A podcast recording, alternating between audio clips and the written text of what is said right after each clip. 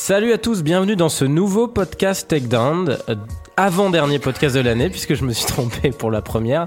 Euh, donc euh, pas de podcast la semaine prochaine, je préfère le dire dès maintenant, mais rassurez-vous, on reviendra pour le débrief de l'UFC 232. Du coup, on va vous faire une belle preview aujourd'hui, et aussi le débrief de, de l'UFC on Fox de Milwaukee, qui était le tout dernier event euh, organisé et diffusé sur Fox. Aujourd'hui avec nous, Étienne Darro. Bonjour. Et Robin Rigaud. Salut. Et voilà, c'est parti pour ce nouveau podcast Takedown. It's time! Take this! Hey, I'm not surprised, motherfuckers.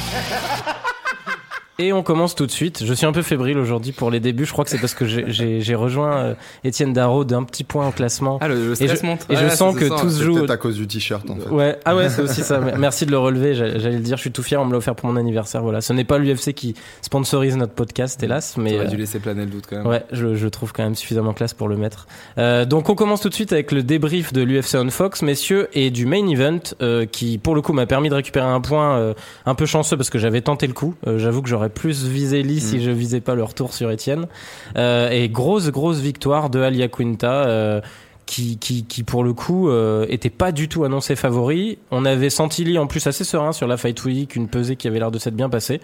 Et pourtant, euh, il y a Quinta qui prend le dessus par décision unanime. Etienne, qu'a- qu'as-tu pensé de cette performance? Ouais, Lee, en fait, il a eu du succès avec son atout principal qui est la lutte dans le, au round 2 et 3. Mais euh, finalement, bah, il y avait déjà des problèmes euh, qu'on- dont on parlait un peu la semaine dernière, ces problèmes de menton. Il y a aussi maintenant son problème de cardio qui est de plus en plus évident sur ses dernières sorties. Là, il s'est carrément garé après le premier round, hein, si on regarde bien attentivement. Euh, moi, finalement, je, vois qu'il est en train de stagner. Je vais même euh, aller jusqu'à dire que euh, je pense qu'il a trouvé sa limite finalement. Il reviendra jamais à un niveau, comment dire, championnat du monde, quoi. Tu vois, on le reverra à mon avis jamais dans un combat pour le titre. Et puis évidemment, il y a Quinta dans ce combat. Il était, il était sensationnel. En fait, c'était lui le vrai Raging Bull. En tout cas, le Raging Bull des années 2010. Ce gars-là, il est inébranlable. Il est jamais vaincu. C'est ça aussi que, que j'aime beaucoup chez ce combattant, c'est qu'il est jamais vaincu. Et euh, ouais, ouais, c'était. euh, alors, il, il a rien de, de flamboyant. Euh, Yaquinta, il est même assez simple, en fait, presque simpliste dans, dans son dans son style. Euh, mais voilà, tout est tout est bien fait et il a un cardio. C'est ce que j'allais dire. Il baisse jamais mais d'intensité. qui fait qu'en fait, il est voilà, il, il pèse sur ses adversaires et c'est un véritable rouleau compresseur.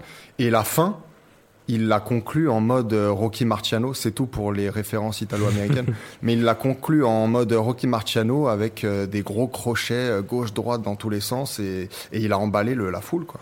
Robin, pareil, t'étais pas surpris parce que après, euh, quand tu dis euh, Lee a peut-être touché ses limites, l'air de rien, l'air de dernier combat, on avait trouvé que c'était une de ses performances les plus remarquables malgré le fait qu'il avait vacillé face à Barbosa. Moi, ça m'a surpris du coup de voir ce décalage-là euh, cette fois-là. Moi, je mettrais quand même quelques réserves sur Lee parce qu'il a quand même que 26 ans, mais un peu déçu parce que Mais effectivement. beaucoup de combats combat- aussi à son actif. Ouais, ouais, et puis dans le combat contre Edson Barboza, j'avais trouvé qu'il y avait une sorte euh, de progression en termes de striking que j'ai pas du tout retrouvé contre, euh, contre Yaquinta. Et euh, après, le combat était serré, même si moi, bon, pas de souci, je le donnais 3 rounds à 2, voire même peut-être 4-1 à euh, Yaquinta. Très intelligent, Lips qui mobilise bien sa lutte dans le 2 et le 3, et au final, pour avoir revu le premier combat entre les deux, il est dans les deux combats, des fois, pas loin de sécuriser une, euh, une rear naked choke, donc un étranglement arrière. C'est dans le deuxième. il y a Ouais, pas bah mal déjà de- dans le deuxième, c'était la Hmm, première fois. euh. un, un bon combat. Après, c'est sûr que le cardio euh, sur les combats main event, synchrone, ça, malheureusement, ça pardonne pas. Et sur toutes les phases de striking, il n'y a pas eu de pas eu photo. On a vu que c'était Yaquinta qui, euh, qui, qui était, qui était largement supérieur. Dommage au final parce que il est peut-être possible de, de passer un finish pour lui et de se relancer parce qu'il était quand même sur une défaite contre Ferguson. Donc la réserve que j'aime. Bah, il a il s'était relancé contre Barbosa du coup. Oui, mais- vrai, effectivement, il s'était relancé contre Barboza, mais il avait frôlé la correctionnelle dans le En 3 fait, il avait besoin de confirmer, surtout sur toute la com qu'il avait fait sur toute la semaine et toute la fight. Ouais, ouais, mais On l'a vu beaucoup dire. euh, tu sais, il y ça avait un côté, je suis plus le même combattant que lors de notre premier ça, affrontement, ça- ce qui est ça vrai. fait aussi trois ans qu'il réclame, par exemple, parce que faut parler de Khabib aussi qui a réagi, mais ça fait trois ans qu'il réclame en disant genre je suis le mec qui peut fumer Khabib. Même après avoir perdu contre Ferguson, il parlait de McGregor en disant bah je pense que Ferguson va fumer McGregor et d'ailleurs c'est moi qui vais le fumer. Là, il a parlé de Et- Poirier aussi en disant ouais. qu'il avait pas le niveau du top 5. Et euh, du coup, je pense que c'est un peu le tweet de Khabib qui résume la soirée où il a juste dit genre euh, reste humble Kevin Lee, l'humilité c'est la solution. Et c'est c'est pas con parce que peut-être qu'il est jeune, il a encore genre non mais c'est vrai tu vois il est jeune. finot surtout. Ouais, non, c'est. Non, mais il est jeune, il a surtout genre une peut-être une, une capacité encore à se enfin pas forcément beaucoup de capacité à se remettre en question pour le moment, mais avec le talent qu'il a et son jeune âge, s'il prend les bonnes décisions et qu'il commence à comprendre que bon bah il y a encore un certain gap entre lui et les vrais mecs du top 5, je pense qu'il y a moyen de, il y a moyen de le revoir progresser. Mais on, pas de suite, mais il on faut a vu justement que il se plaçait déjà pour lui dans un futur contender, euh, genre- enfin dans ce rôle-là, parce que je sais pas si vous avez vu les interviews post-fight, Mm. et j'avais, ça le longtemps, combat, ouais. hein, ouais, déjà, déjà, c'est ça. pas, il se remet pas beaucoup en cause, mais par contre marqué, euh, ça fait longtemps que j'avais pas vu un combattant aussi marqué par une défaite. Je parle pas physiquement, mais mais moralement, il avait l'air vraiment au fond du trou, Bah, quoi. Lee, moi, il m'a toujours fait penser un peu quand même, un peu comme McGregor, à vrai dire, mais dans un style différent, à un front-runner. C'est-à-dire quand tout se passe bien, le gars, euh, voilà, il a l'air génial, il a l'air euh, absolument parfait. Irrésistible. Et quand euh, irrésistible, et quand par contre euh, le plan A ne se déroule pas exactement comme prévu, c'est là que tu commences à voir des, des fêlures, quoi. Et donc Lee, il me fait, il me fait penser à ça. Quand tu dis qu'il a encore beaucoup de, de potentiel, enfin c'est vrai qu'il a un potentiel athlétique, c'est un bon athlète Lee. Mais encore une fois, les limites dont que je voyais tout à l'heure, là, enfin dont, dont, je, dont je parlais un peu, le menton surtout, parce que là, bon, on peut pas dire que Yaquinta, il est envoyé des sacrés, des sacrés parpaings avant les 15 dernières secondes du combat, et il l'a mis en danger euh, plusieurs fois, il l'a sonné plusieurs fois, Lee.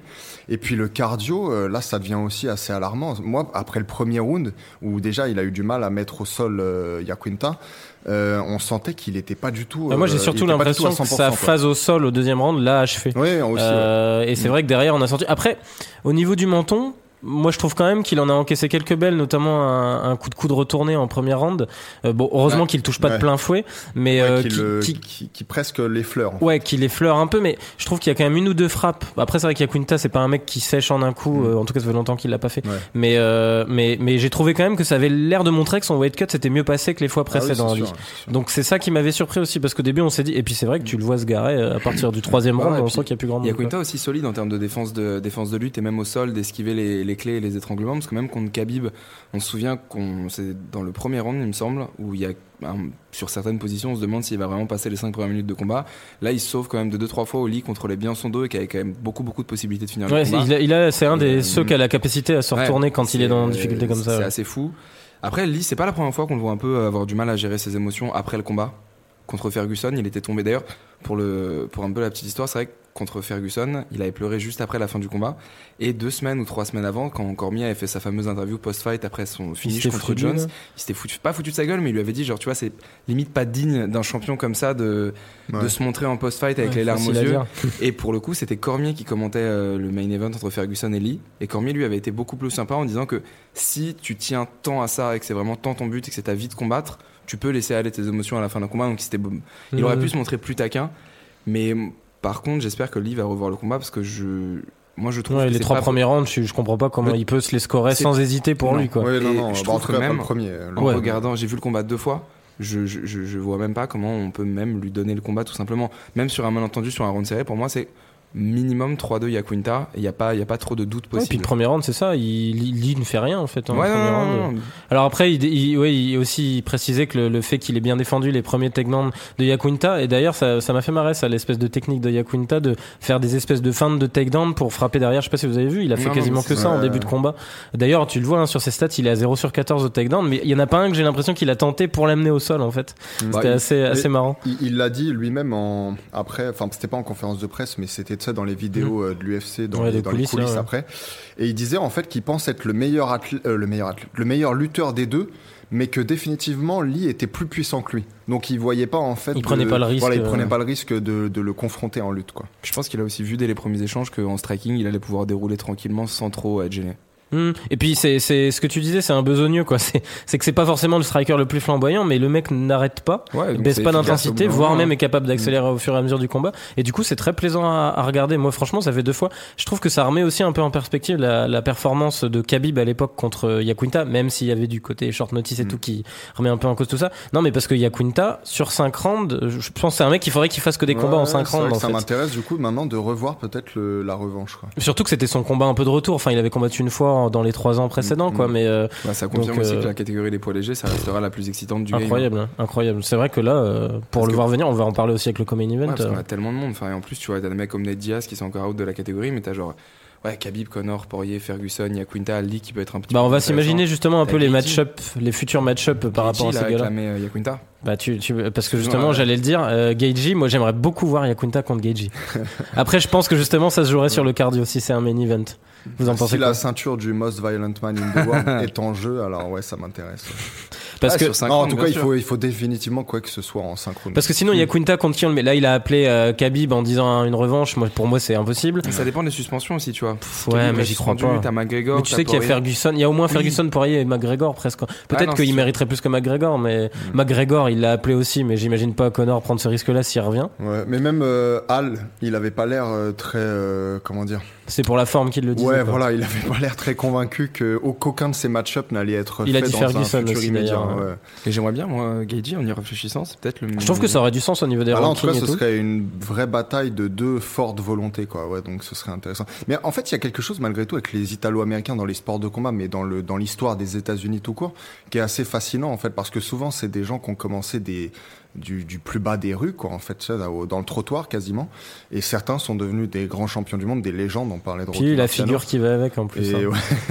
et euh, quand c'est pas des grands acteurs, enfin, je, je veux dire, il y a quand même un, un sacré, euh, il y a quelque chose avec ce peuple. Et, euh, et du coup, pour Lee, qui vous, vous voyez comme adversaire pour se relancer? Parce que là, euh, c'est compliqué. Deux défaites contre le même mec dans le top 15. Euh, il a beaucoup parlé, on sait ce que alors, qui se passe quand tu perds Moi, derrière. le truc avec Lee, c'est que déjà, enfin, vous avez dû euh, le constater, mais dans la cage, il était beaucoup plus impressionnant que Yaquinta. Il a parlé de monter en welter, du coup. Ouais, moi, je pense que au, au moins, il devrait essayer un combat en welter, voir comment ça se passe. Euh, parce que 155, peut-être que, enfin, effectivement, cette fois-ci, il a eu l'air d'avoir moins de mal que qu'à d'autres occasions de faire le poids. Mais quand tu le vois dans la cage et que en plus son cardio, le, son endurance le lâche au bout d'un round, peut-être qu'il est temps de monter. Ouais. Ouais, s'il reste, ouais, s'il restait en léger, moi, je verrais bien un petit match-up contre Anthony Pettis. Les deux Ouais, sur une défaite. bah, moi je trouve que là. c'est ce qui semblait le plus idéal pour lui pour se relancer parce que je pense qu'il il pourrait prendre le dessus assez Ouais. facilement sur Pétis. Mais, ouais, comme Ouais, mais bon, dis- Pétis a arrêté de vouloir le foutre au- à la poubelle. Quoi. Ouais. Il faut lui laisser une chance de revenir hein, aussi à un moment. Enfin, tu me diras, il en a eu plusieurs, mais Oui, et puis tu me diras, il a mérité sa chance aussi de se relancer vu son dernier combat contre Tony Ferguson. Ouais, non, non, Pettis, euh, Pettis Lee, ça peut être, ça peut être pas mal. Moi, je parle pour Lee, hein, parce que d'un prisme de Lee, Ouais. ça serait un peu le match-up idéal, je pense, pour se relancer. Euh, donc voilà, puis on verra chez les Welter, parce que chez les Welter, risqué quand même, même si le, le mec est massif.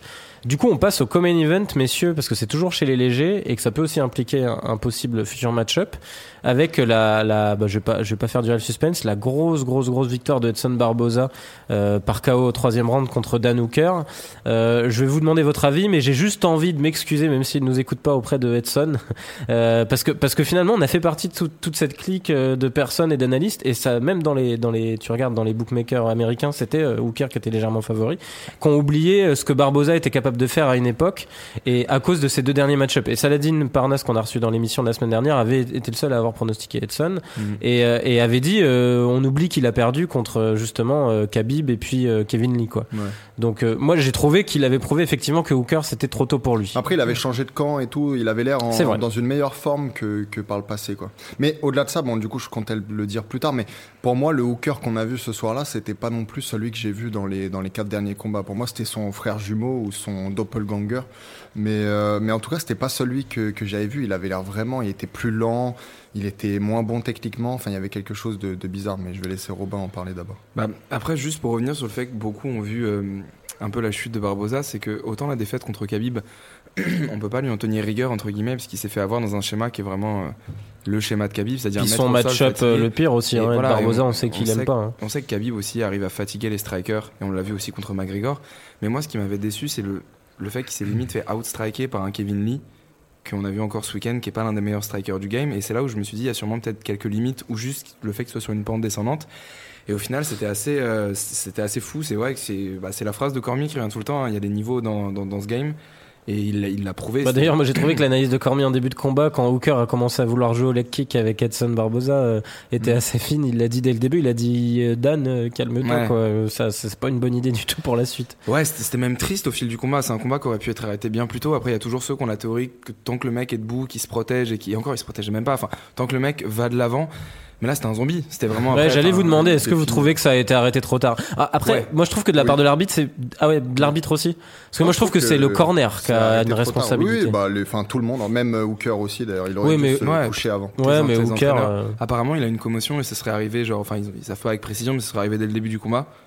Et euh, normalement quand t'es sur la droite qui passe peut-être là au début. euh. Peut-être, mais normalement, quand t'es dans le corner d'un mec comme Hooker, tu connais ton combattant, tu le vois tous les jours à l'entraînement, tu vois qu'à un moment quand, il y a- quand ça switch ou qu'il est plus là. Enfin, Bah fin de deuxième round d'ailleurs, il lui amène même que- pas de tabouret, il s'allonge Ouais. par terre tu, quasiment. tu- tu vois, il y a des combattants où genre, comment dire, il y en a, c'est quand même les, spécial, les spécialistes du comeback, tu peux leur laisser une chance. Là, on voyait bien qu'Hooker, c'était pas son soir, que Edson, il était en train de dérouler, et surtout, Edson Barboza, à un moment, deux minutes avant le finish, il peut absolument lancer tout ce qu'il veut en striking. Tout passe puisqu'il n'y a pas de défense. Il y a quand même trois coups de genoux, il est en tie clinch, il y a trois coups de genoux qui passent. Hooker, il a même plus la force de lever les mains. Et euh, après, c'est un peu comme Ortega la semaine dernière, c'est des gens qui, même dans la défaite, vont gagner entre guillemets une, grosse fanbase parce qu'il y avait du cœur, il y avait de la détermination.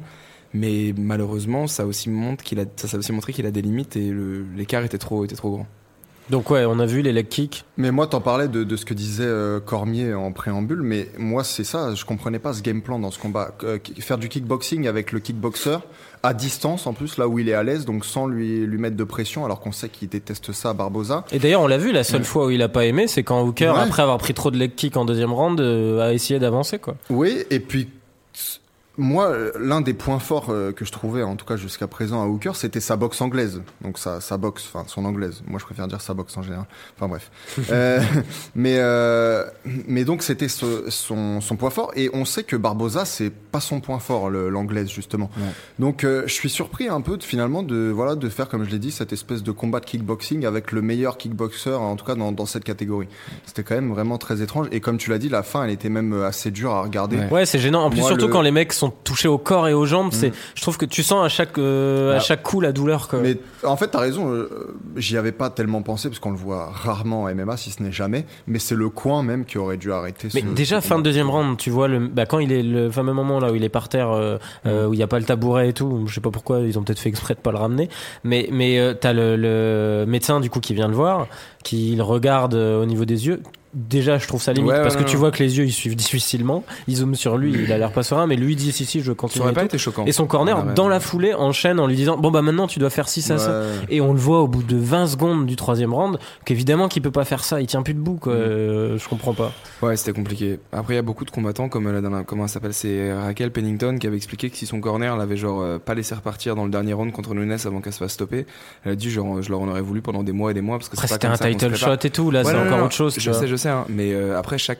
Là, chaque le mec, il, là, il est pour plus de 6 mois de suspension, Ouais, apparemment. cha- chacun a Mais, une philosophie. Moi, je trouve ça bizarre. Hooker, il, donc, il veut échanger les low kicks avec euh, Barboza, ce qui est déjà une mauvaise idée.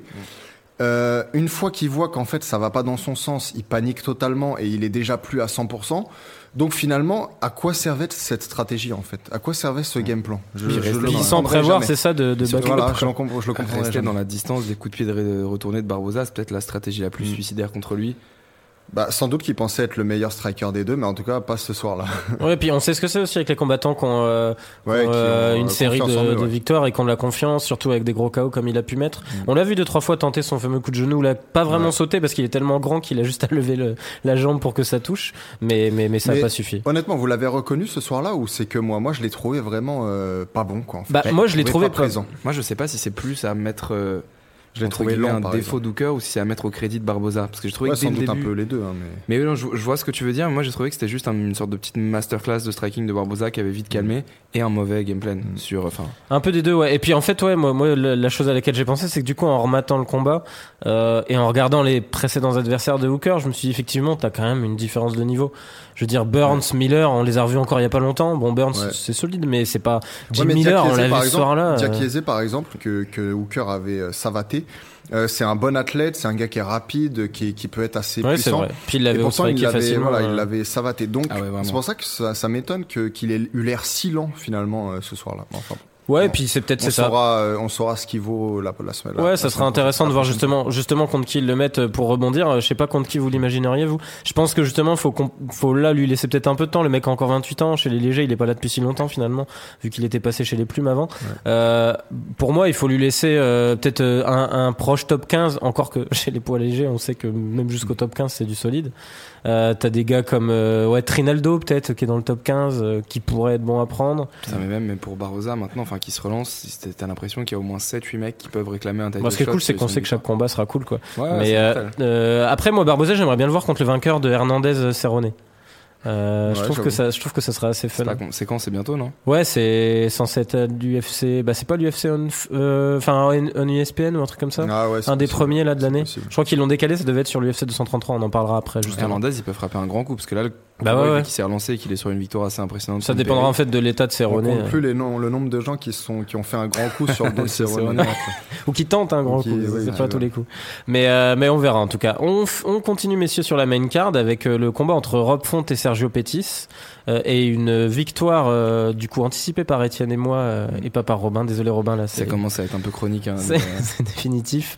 Euh, donc grosse victoire de, de Fonte. euh, en fait sur un truc qu'on avait un peu imaginé, c'est-à-dire euh, bah il change de catégorie. Pétis, c'est sûrement le même genre de profil de combattant hein, au niveau de talent pur, euh, voire même peut-être un petit plus pour Sergio Pétis qui est quand même un mec assez talentueux. Mais on sent qu'au niveau du gabarit, tu peux même pas rivaliser quoi. À fond, t'as dit lui-même que dans le dans la cage, il se sentait gargantuesque par rapport. Ah bah à c'était impressionnant, Donc, hein, la euh, différence se voyait. Hein. tout est dit, ouais. Puis il l'a bien contrôlé avec son jab du gauche, c'était assez impressionnant. Ouais, ça faisait même mal de le voir les manger tous. euh, Ouais, c'était impressionnant. J'aimerais bien, j'ai pas vu les stats en détail du nombre de jabs qui sont Ah, passés. Mais ça doit bien être du 80%, ça, c'est un truc de fou. Ouais, ouais, bah, suffisamment pour avoir une décision unanime assez, assez claire. Et Mais même au sol, hein. toute Même au sol, il y ouais, avait pas photo. Hein. Non, non, non, non, mais là c'était euh, typiquement la décision unanime classique, pas de.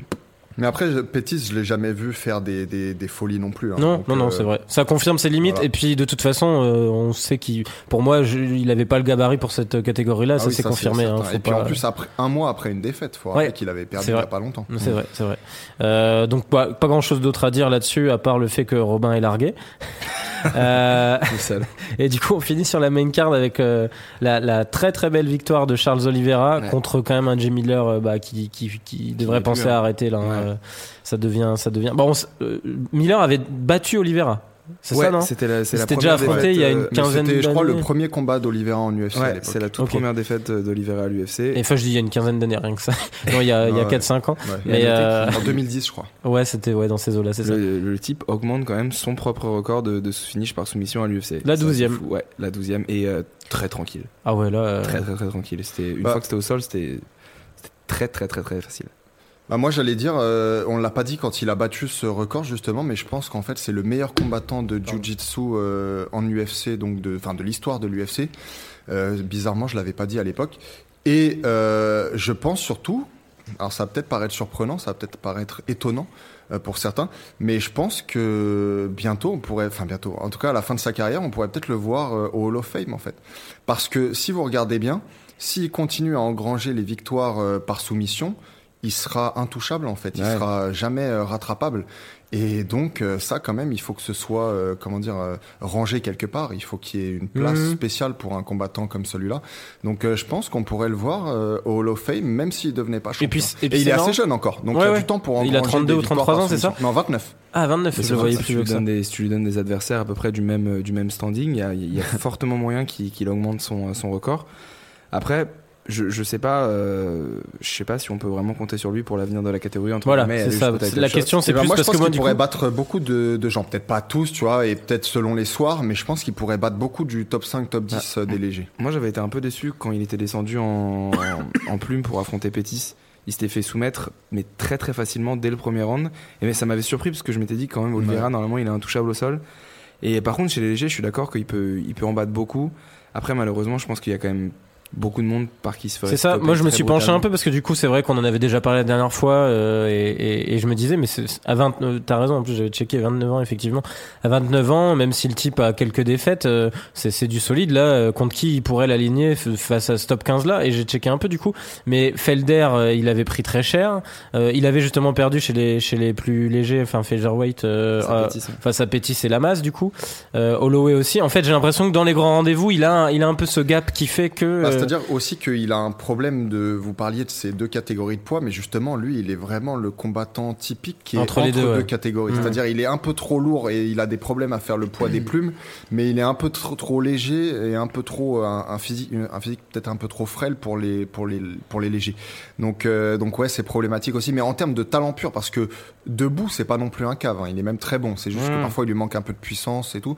Mais euh, mais je veux dire, ouais, moi je pense qu'il peut battre une bonne partie du top 10. De toute façon, s'il enchaîne comme ça, ils vont devoir le mettre contre un top 15 hein, rapidement. Ouais. Par contre, je suis d'accord pour dire qu'effectivement, un record de 12 soumissions à l'UFC, c'est largement suffisant pour, euh, pour viser une place au Hall of Fame plus tard. Surtout s'il est amené pendant les. Je sais pas, il a 29 ans, ça? Ouais. Il est amené à en grappiller encore plus d'une. Donc, euh, Bah peut-être pas en l'état, tu vois, mais je pense qu'il Hmm. va s'arrêter vers les 35 ans. Oui, et là, voilà, il a combien le de temps, tu vois. par soumission il aura encore, tu vois. Donc, euh, À la fin, il sera là plus que pour ça. Et je ne parle que en je parle qu'en UFC, hein, parce Ouais. que si on compte les Ah, autres il en a des promotions, enfin, tu vois. Euh, donc voilà la grosse perf. euh, et puis ouais, vraiment sans sans sans, pli- sans hésiter sans, une sans seconde. de coups, oui, oui, très, très Puis c'est un gars agréable en plus. Ouais. Il, a, il a une tête euh, qui fait un peu peur, mais en réalité c'est un gars, c'est un gars cool. Non et puis bah, comme on l'avait dit la dernière fois déjà sur le débrief de, de son précédent combat, mais c'est c'est c'est beau à voir quoi. Mm. Et ça c'est plaisant de, de, de rappeler aussi des fois que ce sol ça peut être aussi sympa quoi. C'est simple, précis, efficace. Sur l'undercard, du coup, euh, on va juste citer les quelques finishes qu'il y a eu. Euh, le gros, gros, gros combat entre Joachim Silva et Jared Gordon. Si vous l'avez pas vu, allez-y. Euh, Faites-vous plaisir. Ça a été du Fight of the Night et à raison, je trouve. Donc avec un KO au troisième round et une victoire de Joachim Silva.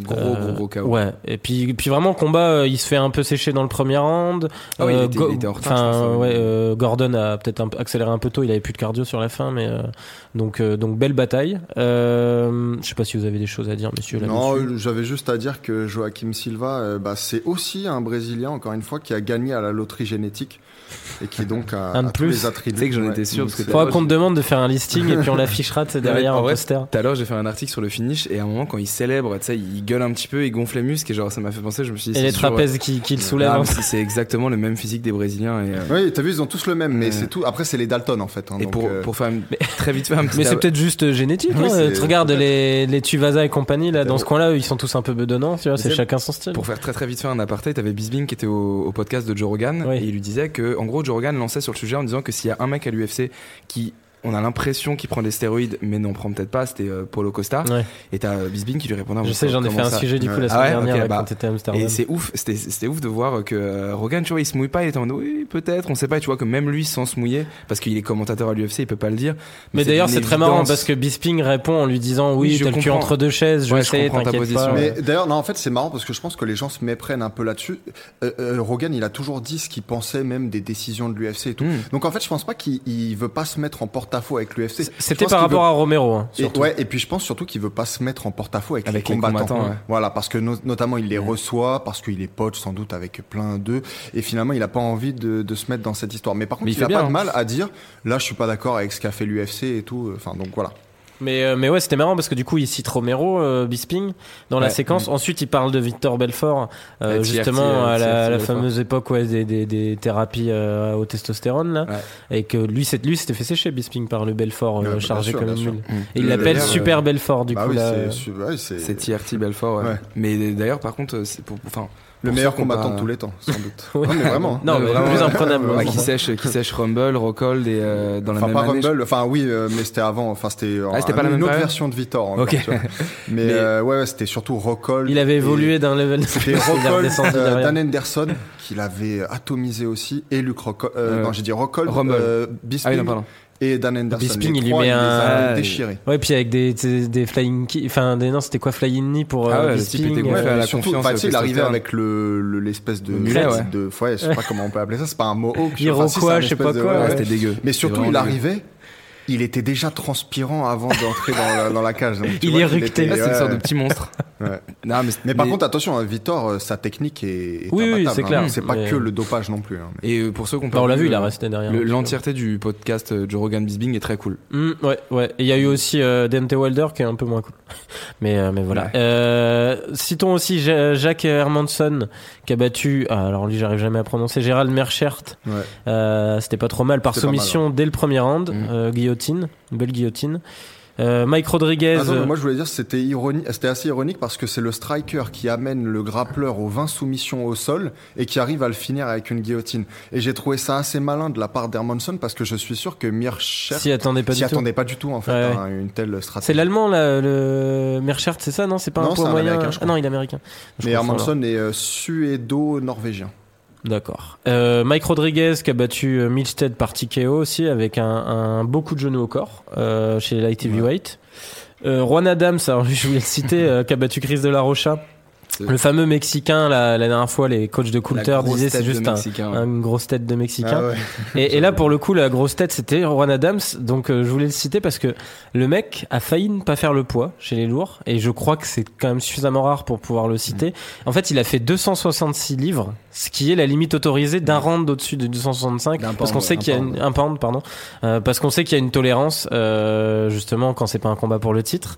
266 livres. Et j'ai pas, euh, j'ai pas Mais trouvé s'il y avait déjà eu des précédents. Est-ce qu'il était à l'article de la mort à 266 Bah, il avait pas l'air bien Il parce que dès le, dès la fin du premier round, là, je sais pas si vous avez vu Ouais, le combat. j'ai vu, ouais. Dès la fin du premier round, il est pas bien. hein. Il Ouais. est, il a plus aucun cardio. De toute euh, façon, euh, enfin pour le dire peut-être au- plus aux éditeurs qu'à nous trois, mais c'est le proto combat poids lourd en UFC. quoi. Mm. C'est-à-dire, euh, c'est vraiment pas beau à voir. Et même le finish. Moi, j'ai trouvé ça marrant. Ah. Moi, ça me fait même marrer de temps en moi, temps ne m'a pas bûcherons. plu. Donc, euh, Moi, je, enfin, Ouais, le finish, il est moche. Je hein, vois ce mais- que tu veux dire. Souvent, les, les, les combats, en- entre guillemets, la deuxième, catégorie, la deuxième partie de la catégorie des lourds, un peu plus grosse et plus, euh, plus punchy sans technique, ça m'intéresse beaucoup aussi. Parce que ça- Punchy, je sais pas si c'est le Ouais, mot, mais- non, non, non, mais celui-là, pour le coup, il m'a moins fait, euh, moins fait kiffer que les autres. euh, par exemple, Rachad euh, Coulter, Chris de la, Ouais. de la celui-là, il m'avait. Ouais, il était trop rêve, cool, tu ouais. vois. Bah après, ça a été d'ailleurs surprenant parce qu'il doit, il doit quand même frapper bien fort le, le Juan là parce que. Ah ouais, ouais. Parce que De La Rocha avait l'air euh, à la ramasse totale à partir du deuxième round, alors que normalement il est connu pour avoir un cardio pas si dégueu. Ouais, mais là, je me demandais, c'était pas Euh, mi, toute proportion gardée. hein, mais- mi, mi KO, mi KO de fatigue aussi, parce qu'il était vraiment. euh, il Mais, était- mais voilà, beau, beau combat de bûcheron. Mm. euh, mais c'est vrai que c'était pas, pas ultra technique. Du coup, messieurs, on passe aux news. Et on va commencer direct avec là un, un dernier débrief de combat, celui de, de Canelo Alvarez contre Rocky Fielding, du coup.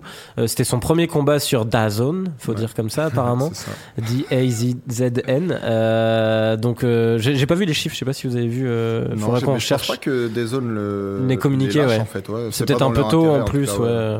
Euh, mais en tout cas, c'était la toute première En carte tout cas, leurs diffusée chiffres chez sur eux. YouTube, ils sont pas terribles. hein. Ouais, Leurs ouais. chiffres de vues. Leur, de- bah, de les leur- fameuses vidéos preview, ouais. Euh, bon, c'est pas si mal, par contre. Ouais, c'est pas mal. ouais. euh, Enfin, il y a du, comment dire, le- la production n'est peut-être pas la, la meilleure. En tout cas, elle est pas, elle était pas au niveau de, de celle d'HBO, par exemple. Mais par contre, ils, ils arrivent, et c'est aussi un- le talent d'un intervieweur ou d'un journaliste, ils arrivent à capturer des moments intéressants du training camp, quoi. Donc ça, c'est cool. Du coup, Canelo, on s'en doutait. Hein, euh, bon, c'est vrai que c'était, ça faisait un peu faire valoir, même si c'est pas un peintre, hein, le Rocky Fielding, il donne une ceinture, mais Ouais, c'est un demi. je- voilà, voilà. c'est ça. C'est ça, je me rejoins quand même du, du côté d'Etienne pour dire qu'il était champion régulier de la WBA. Mm. C'est Callum Smith, entre guillemets, le vrai champion. Et euh, Etienne, on en avait parlé la semaine dernière, euh, Callum Smith contre Rocky Fielding, ça a terminé en KO premier round. Il n'y avait pas de doute. euh, Après, là, ça aurait pu aussi. hein. Ah ouais, Mm. Ah oui. ouais, ouais, ouais. Et Bah je- du coup, euh, je précise avant que vous débriefiez Oui. tout ça, euh, ça se finit par un ticket au troisième round avec un gros body shot, euh, Mm. euh, sachant qu'il avait déjà mis knockdown deux fois dans les deux pré- précédents rounds. trois fois. Trois fois du Ouais, coup. deux body shots et un, au- un crochet au, au menton, enfin au visage. C'est ça. Euh, non, mais en fait, je trouve que pour le coup, il a fait une vraie performance Mexican style, une performance à la Golovkin finalement, parce que bah il a fait craquer son adversaire. Alors moi, on sait que d'habitude, j'aime le, le Canelo plus reptilien, tu vois, celui qui fait des esquives millimétrées, Tu veux dire Des- complotiste ou euh? Des, des combinaisons euh, fluides et tout. Et là, c'était vraiment en fait euh, le rouleau compresseur. Euh, il, sa- il- il- à mon avis, il a compris très vite que Fielding ne présentait aucun danger. Ah et ouais. donc, il s'est dit, je vais le faire craquer euh, grâce à ma puissance. Et surtout, par contre, il n'a pas oublié d'amener ses coups au corps avec lui. On sait que c'est. Ah c'est il des les a vraiment pas oubliés pour le coup. hein. Et, euh, et ouais, Fielding, il s'est, il s'est couché euh, rapidement. D'ailleurs, il s'est couché plusieurs fois par round avant de. Ouais, et puis c'était vraiment, t'as vu, à chaque fois c'était le même schéma, il se, il se mettait genou à terre, Instantanément, le genou à terre. il regardait, je sais pas qui il regardait, du coup j'imagine sa bah, famille ou son coin, coach. ouais, un peu l'arbitre. À chaque fois un- avec un espèce de petit sourire en mode bon, bon, allez, je vais, y- la je vais y merde. retourner euh, pour un demi-round et puis on verra. Mais tout, même ce qui était un peu gênant quand même, moi j'ai trouvé les commentaires aussi. Après moi la version que j'ai vue c'était BT Sport, je crois. Je Donc, pense que c'était Sky plutôt. ou Sky, ouais, Sky, t'as raison. Euh, mais du coup, je sais pas euh, pour les commentaires américains, mais on passait tout le truc à dire ah là là, qu'est-ce que c'est incroyable ce Rocky Fielding, la chance qu'il a d'être là et tout.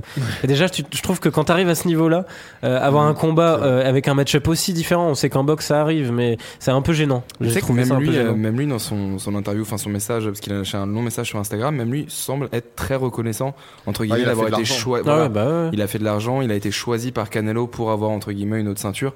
Je- il était assez reconnaissant en disant qu'il était parti de rien, qu'aujourd'hui il était très fier d'avoir fait un main event devant le Madison Square Garden. Donc au Rempli final, d'ailleurs. hein. C'était lui la première aussi, fois que Canelo euh, était au Madison voilà, Square lui Garden. aussi, C'était entre guillemets, a pris son, son, son petit ticket euh, voyage, euh, voyage à New York, a fait une petite semaine très sympathique et a fini sans se faire démolir au final, parce qu'il va repartir indemne chez lui et je pense que c'est Mm. c'est aussi le plus important. Et pour revenir sur la performance de Canelo, j'ai eu l'impression de voir un bo- bon boxeur contre l'un des meilleurs au monde, voire si ce n'est le meilleur actuellement. Et euh, ça se voit bah, tout de suite. exactement ça. Ouais, c'est ça, ça se voit tout de suite qu'il y a une classe d'écart parce que Mais j'espère a- quand même que ça sera pas trop souvent ce genre de match-up, quoi. C'est les que prochains dis mois. Déjà, il y a une énorme classe d'écart entre Callum Smith et lui, alors qu'ils sont tous les deux champions. Enfin, là, c'était n'importe quoi. Dès le premier round, il se couche sur un body shot. Et même si j'ai trouvé l'approche plus, euh, effectivement, Mexican style de Canelo, il y avait toujours quand même beaucoup de mouvements, comme on en voit un Mmh, petit peu moins chez Golovkin.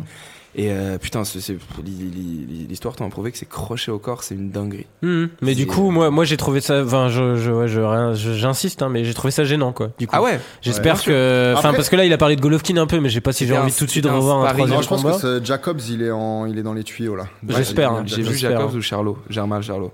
Je conseille pas à Charlot, en tout cas, Moi parce que ce serait son ah non, ce serait son deuxième combat chez les moyens. euh, il faudrait peut-être qu'il en engrange un peu plus avant de combattre un Canelo. Mais tu vois, autant je donne, je donne toujours beaucoup, beaucoup de chance à Golovkin de gagner un troisième combat. Mais je trouve que Canelo ferait beaucoup mieux contre Jacobs que Golovkin Ah a oui, fait contre sûr. Jacobs. Et je sûr. pense que même Canelo termine un Jacobs. Je pense aussi. ouais. Je pense aussi. Mais ouais, Jack, Et Jacobs, non, Canelo, je suis très chaud. Mais juste pour revenir, parce qu'en plus les commentateurs de Sky ils le disaient, peut-être qu'on a vu le- la même vidéo du coup, Moi, c'était en mais russe. en russe. Mais euh, non, mais il disait un truc que, que j'ai trouvé intéressant et que t'as dit et que du coup je vais je vais répéter, c'est que ça montre malgré tout un combat comme ça la différence qu'il y a entre un top entre un top 3, top 5 pound for pound et un bon, peut-être très bon boxeur, mais plutôt bon, tu vois. Ça montre qu'en trois rounds, en fait, le gars se fait démonter et rentre euh, à pied. Et Quoi. ça aurait pu être plus dangereux parce que là, c'est les body shots. Les donc côtes un peu euh, douloureuses. euh, Tu vois, l'arbitre, il le- il l'arrête, il est encore conscient, il n'y a pas de problème. Ça aurait pu être un chaos beaucoup plus ravageur, destructeur. Bon, D'ailleurs, Canelo euh, a l'air d'avoir vite compris qu'il serait là que pour faire le taf et il n'y avait pas besoin d'en rajouter. je- Quoi. C'était, gê- enfin, je suis d'accord avec toi, c'était Euh, gênant. C'était, il a pas forcé, il lui a roulé dessus. Toi, tu vas vouloir citer Ryan Garcia Ouais, non, en fait, je voulais juste noter parce que c'était la première, sa première performance donc à ce fameux prospect à- qui est aussi appelé le Justin Bieber de la boxe. C'était euh, sa première performance depuis qu'il était entraîné en fait par le, donc l'entraîneur de Canelo qui est Eddie Reynoso. Euh, et là, pour le coup, lui qui commençait à stagner avec son entraîneur de pair, euh, on rappelle qu'ils s'entraînaient eux aussi comme Ortega à l'époque dans un garage. Euh, et donc là, on a vu des, une vraie progression. Et là, à nouveau, on peut espérer que ce type, enfin que ce jeune garçon euh, devienne euh, un grand champion. Vous avez vu la tronche, le même tourne pas mal de son adversaire après Ah, avoir ouais, été mis au tapis. Ouais. Les Avec Pourtant, il les le yeux malin, exorbités. Il faisait le malin pendant tout le combat. Ouais, ouais. Même Là, pendant la pesée, il faisait le malin Ouais. aussi, de ouf. C'était assez drôle. Euh, non, en tout cas, à suivre, ouais, ça fait bah, 20 ans. Hein, Tu sais qu'il parlait, il 17 parlait souvent de Garcia contre Gervonta Davis, entre guillemets, Ouais, entre mais super euh, fight des Garcia n'est pas prêt du tout, quoi. Ouais, c'est un peu tôt, ouais, c'est ce que j'allais dire. Euh, donc voilà, euh, combattant à suivre. Pour finir sur des newsbox, on la cite rapidement, c'est les déclats de Anthony Joshua la semaine dernière qui passait en, en interview sur euh, ESPN. Euh, donc il aurait apparemment, enfin pas lui du coup, j'imagine que c'est pas lui qui réserve Wembley en envoyant un petit mail et tout, mais Non, euh. Eddie Hearn, du coup son promoteur aurait réservé Wembley pour le 13 avril Et de 2019. toute façon, maintenant, ça va être que ça. hein. Ça va être 15 septembre, 13 avril ou, euh, ou truc comme ça. Enfin, septembre, octobre, et il combat deux fois par an. Ouais, c'est ça. Bah, de toute façon, il a, ouais, je pense qu'il a pas prévu. Mais, euh, Mais avril, c'est un- enfin le 13 avril, c'est un jour particulier ou? Non, ça doit Ah être bah. un samedi, quoi. J'imagine, c'est tout. Mais juste, il a voulu préciser la date pour annoncer que ça serait son prochain combat, en disant que pour lui, en fait, lui, il a, il a l'air de vouloir que Fury et Wilder s'affrontent pour que lui affronte le vainqueur du, du combat. Trop tôt pour avril, si. Mais moi, je vois pas comment ça peut être Ouais, jouable, non, comme par hasard, tu vois. Et, euh, et, euh, et en plus, il a quand même précisé qu'il préférait affronter Wilder euh, pour aussi- unifier moi les aussi, je ceintures. ouais. moi aussi. Tu préférais le voir contre Wilder? Non, non, je- si j'étais Joshua, Ah oui. je préférerais avoir Wilder que, bah, c'est ce que que, Fury. Bah du coup, à part dire ça, euh, est-ce que Fury Wilder le 2 va se confirmer? Il y a des discussions, j'ai l'impression. Euh, Vous, vous, avez- vous, vous confirmez de toute façon que c'est c'est contre Joshua que vous voulez le voir Ah euh non, moi je veux Non, voir là. moi, je veux voir. euh, bah, Ok. Moi, je veux voir le rematch ou je veux voir vraiment juste pour mon pur plaisir Fury, euh, Fury Joshua. Parce qu'après, je, je comprends. Mais le truc que c'est que Fury Joshua- Joshua, ça se fera pas. Bah, Fury Joshua, ça sera sûrement. Pas après pour le moment. l'unification- Bah, ça sera après l'unification des Hmm, titres, entre guillemets, ça. parce que Wilder, il est intéressant. Là, il vient de perdre. Il a perdu Wilder et il est juste intéressant parce qu'il a conservé la WBC sur, euh, sur une faute grave des juges, Hmm. euh, des juges officiels. Donc, C'est vrai que ça, ça paraît difficile à régler en fait tant que eux n'ont pas réglé vrai, leur bif. Joshua Fury pour, euh, pour les, toutes les ceintures des lourds après que Joshua est unifié. S'il unifie, ça a de la gueule. Là, ça aurait de la gueule. Wembley, septembre, deux Britanniques chez eux. Ce Bah, ce qui est serait intéressant quand même dans tout ce, ce petit monde, c'est que Fury, avec sa performance, quand même a fait le, le tour du monde quasiment. Il est devenu finalement la personne d'intérêt chez les lourds, euh, enfin Mm. chez les poids lourds en boxe, quoi. La star des poids lourds. Et est-ce qu'il veut vouloir recombattre vite C'est aussi l'autre interrogation. D'ailleurs, euh, je sais pas si vous avez vu, Joshua a commenté euh, le, Ouais. le- le knockdown du l'ai fait, 12e euh, round en, en disant que lui, pour lui, c'était pas un vrai knockdown. je trouvais ça bizarre. Non, pas un vrai KO, tu Non. vois, c'est ça que Ouais, enfin c'est ça. En fait, il a dit, euh, moi je pense qu'il était épuisé, euh, plus fatigué que ce qu'il avait l'air, et que quand il a pris le coup, il, savait qu'il se relèverait dans les 5 secondes, Ouais, mais qu'il n'était pas sonné.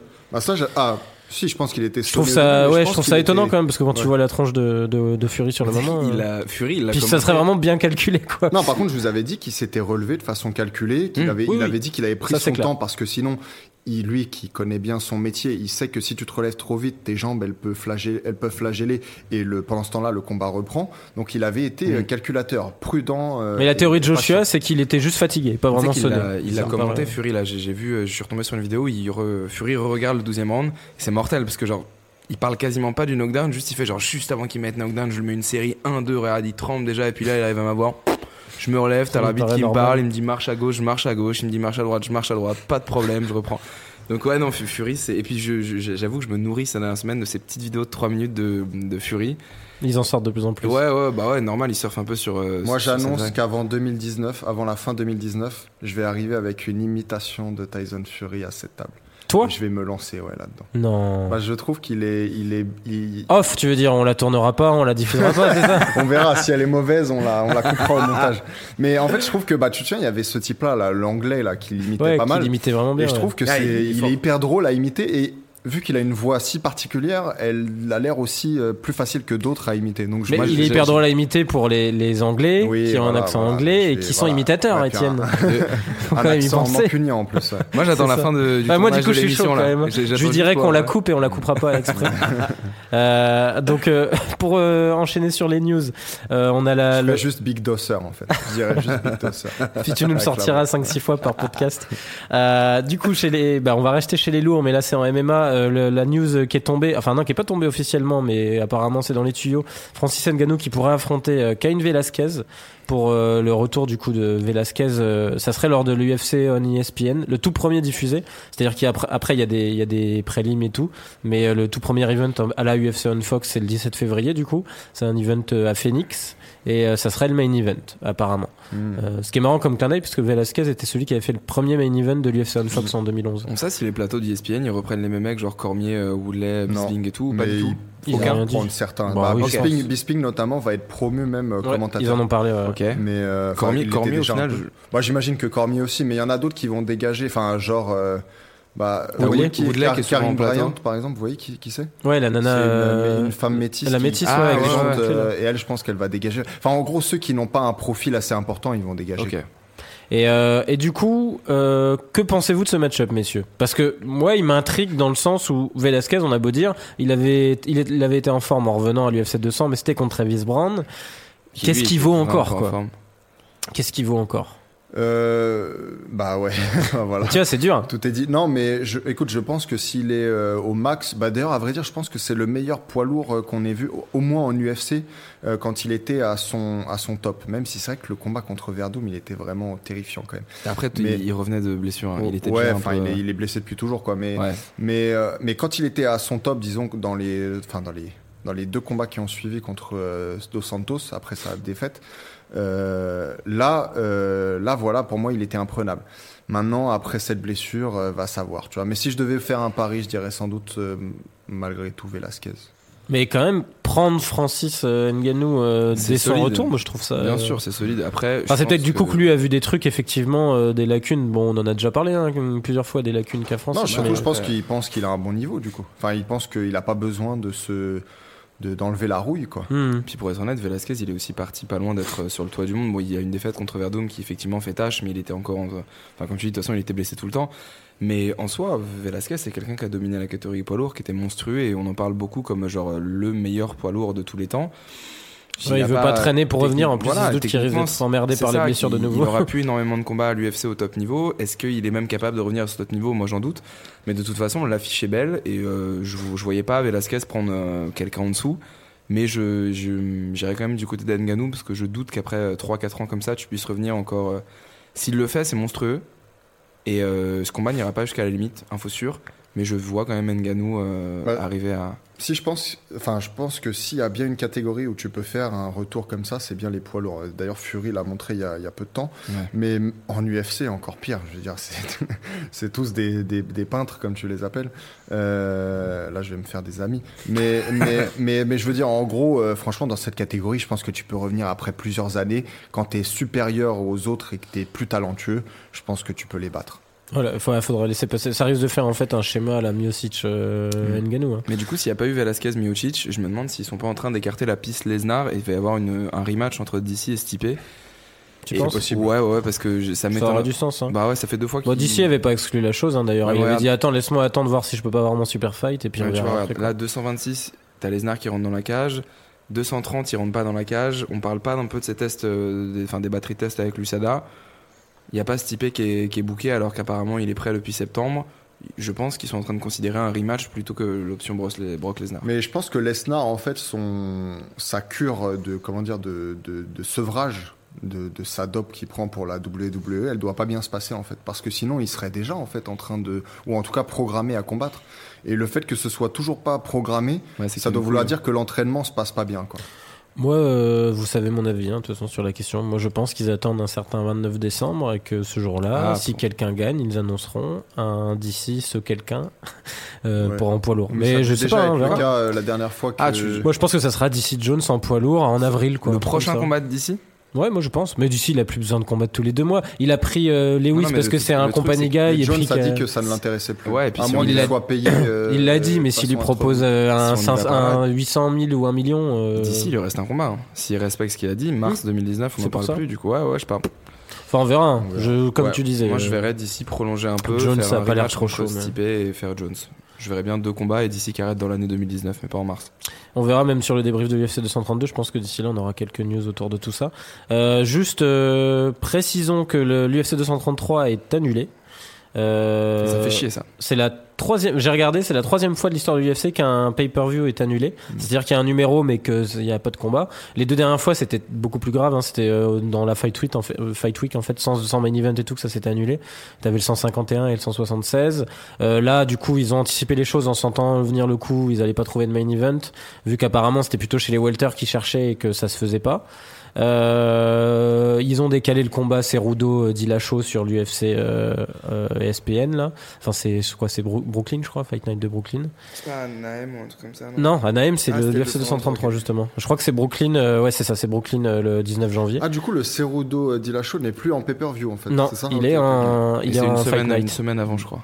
C'est ça, c'est le 19 janvier ouais en Fight Night de Brooklyn. C'est con parce que même sans main event, le 233, il y avait quand même une carte, euh, une carte folle, tu vois. Donc, enfin, on avait. euh, Ouais, Ouais, surtout, puis si- ça arrange ESPN, ça, pour leur premier. Je crois Ouais, que c'est ça, en sera Leur fait. première carte, ça les arrange. Et apparemment, ça a été justement, c'est Okamoto, là, le journaliste d'ESPN, qui a ra- raconté que ça ne baisserait pas le nombre de pay-per-view à l'année. C'est-à-dire qu'il y aura tout autant d'events pay-per-view. C'est juste qu'ils vont, bon, du coup, l'UFC 234 étant déjà programmé, ils changeront pas les noms. Ouais. Mais il y aura un event rajouté en fin d'année euh, pour Ah oui, oui, compenser bon, ça, quoi. temps. Donc ça change pas grand-chose et tous les combats qui avaient été annoncés sont dispatchés. Ce qui est dommage quand même parce qu'il y avait quand même un paquet de combats cool, même si Ouais. 2-3 étaient tombés à l'eau entre temps. Euh, et, et voilà, pour finir sur les news, messieurs, je voulais juste. euh, ah oui, non, j'ai pas encore Mm. parlé de la décla de John Cavana, pardon. Euh, donc, euh, bah, si vous voulez, je cite la décla rapidement et je vous laisse me donner votre avis là-dessus parce qu'on en avait Ouais. déjà parlé un peu la dernière fois. Enfin, Euh, là, il y a des, quand même des, des nouveautés, quoi. Ouais, bah des grosses nouveautés du coup. Euh, donc euh, je cite, euh, je vais pas prendre son accent, hein, mais John Cavana en français dans le texte. Il devra certainement me convaincre de travailler une nouvelle fois avec lui, en parlant de McGregor du coup. J'ai adoré notre parcours, mais je vais avoir besoin d'une raison. Et après, il a cité des combats qui lui potentiellement l'intéresseraient. Donc ça serait du Diaz par exemple ou un rematch contre un rematch contre Khabib. Euh, mais euh, mais il est pas intéressé en fait pour suivre euh, Connor si c'est juste pour aller combattre comme ça euh, apparemment. Ouais, et moi, j'ai lu l'interview dans son intégralité, euh, parce que donc, il l'a fait avec un, un journal irlandais. Irlandais, ouais, c'est et ça. un journaliste qui connaît depuis longtemps. Et dans, tout le, dans toute l'interview, en fait, ce qui, ce qui transparaissait un peu, c'est que, euh, c'est que finalement, il, il a l'air en fait d'en avoir un peu marre de McGregor. Ça a l'air de lui taper un peu sur le système, euh, toutes ces simagrées, euh, tous ces trucs-là. Donc, euh, Mais tu l'avais pas et- senti Bah, et surtout, j'avais dit la dernière fois qu'il s'entraînait plus déjà au SBG euh, officiel de, de officiel, Dublin, voilà. ouais. Maintenant, il s'entraîne avec euh, les autres de l'équipe. On le voit d'ailleurs, il, il a posté des photos ce week-end. Donc, il y a définitivement de la friture euh, sur la ligne. Après, jusqu'où ça va mener, c'est quand même des, des gens qui ont une relation depuis plus de 10 ans, presque 15 ans. Ils sont toujours considérés comme euh, grands frères, petits frères, euh, un peu une histoire comme ça. Euh, donc, je les vois pas euh, se brouiller, tu vois, euh, de toute façon. Mais, euh, mais est-ce mais- que, est-ce que vous aviez pas senti quand Cavana était passé juste après le combat contre Khabib dans le podcast de Il Rogan, était très détaché. Qu'il était très très détaché, qu'il lui il avait son rôle de coach avec du Ouais. recul en disant on a fait mal ça ça ça, et que toute l'histoire autour, la bagarre, tous ces trucs là, ça se voyait que c'est- il avait même pas envie d'en parler, ça le saulait quoi. Il a toujours été comme ça en même temps. Oui. Il a toujours dit. Mais du coup, est-ce que là, ça a pas atteint un niveau il est, Et moi, je suis. Oui, effectivement. différent. Mais est-ce que là, ça a pas atteint un niveau, euh, une amplitude telle qu'il se dit, vas-y, j'ai plus envie de me mettre là-dedans, j'en ai marre, quoi. Moi, j'ai- je suis coach et. Je pense pas qu'il y aura, je pense pas qu'il y a plus d'énervement que ça et que, enfin, je suis plutôt d'accord avec Etienne, ils se connaissent depuis très longtemps et je le vois mal aller au clash. Ah, moi, je dis pas je- qu'ils se brouillon, mais je pense que être coach d'un mec comme ça, c'est tellement épuisant à la Ouais, longue en termes de sûr, médiatisation. épuisant, et que- je pense qu'il a d'autres projets aussi. Il est coach de pas mal de, de, de grappleurs. Je, je pense que c'est aussi pour le mieux que McGregor change de camp parce que je pense qu'il y a beaucoup de bonnes choses à puiser dans d'autres euh, d'autres camps d'entraînement avec beaucoup d'autres euh, d'autres entraîneurs. Alors là, si c'est pour rester en Irlande avec en plus euh, son non, non, non, entraîneur non, de lutte. je parle pas de, je Ouais, parle mais- pas de changer d'SB. Je sais ce qu'il est en train de faire, mais je te disais, changer d'autre camp. Enfin, Ouais, imaginer TriStar. Bah, Mais est-ce que, est-ce qu'il a pas un boulard tel qu'il aura pas envie d'aller dans un pas, gros je- Je, sais pas. Je, enfin, en tout cas, Il a même pas pris d'entraîneur de boxe pour aller euh, combattre Mayweather. Ouais, c'est Parce vrai. que Ce qu'on voit sur les réseaux sociaux aussi, c'est qu'il est beaucoup Si, il avait attaché à la Roddy. promotion. de- il est beaucoup attaché à la promotion de son whisky pour le moment. Moi, j'aimerais bien qu'il mette tout ça un petit peu euh, en- entre guillemets en pause pour revenir euh, pour revenir totalement focus sur le combat. Il l'est peut-être, on sait pas. On Moi, j'y même- crois de moins en moins, mais bon. on Ouais, verra. je sais pas. Moi, je- je- j'arrive. Je pense que j'enterrais même avec deux trois défaites de suite. J'enterrerais jamais un mec comme ça parce que déjà un sur un sursaut de génie, il peut nous surprendre.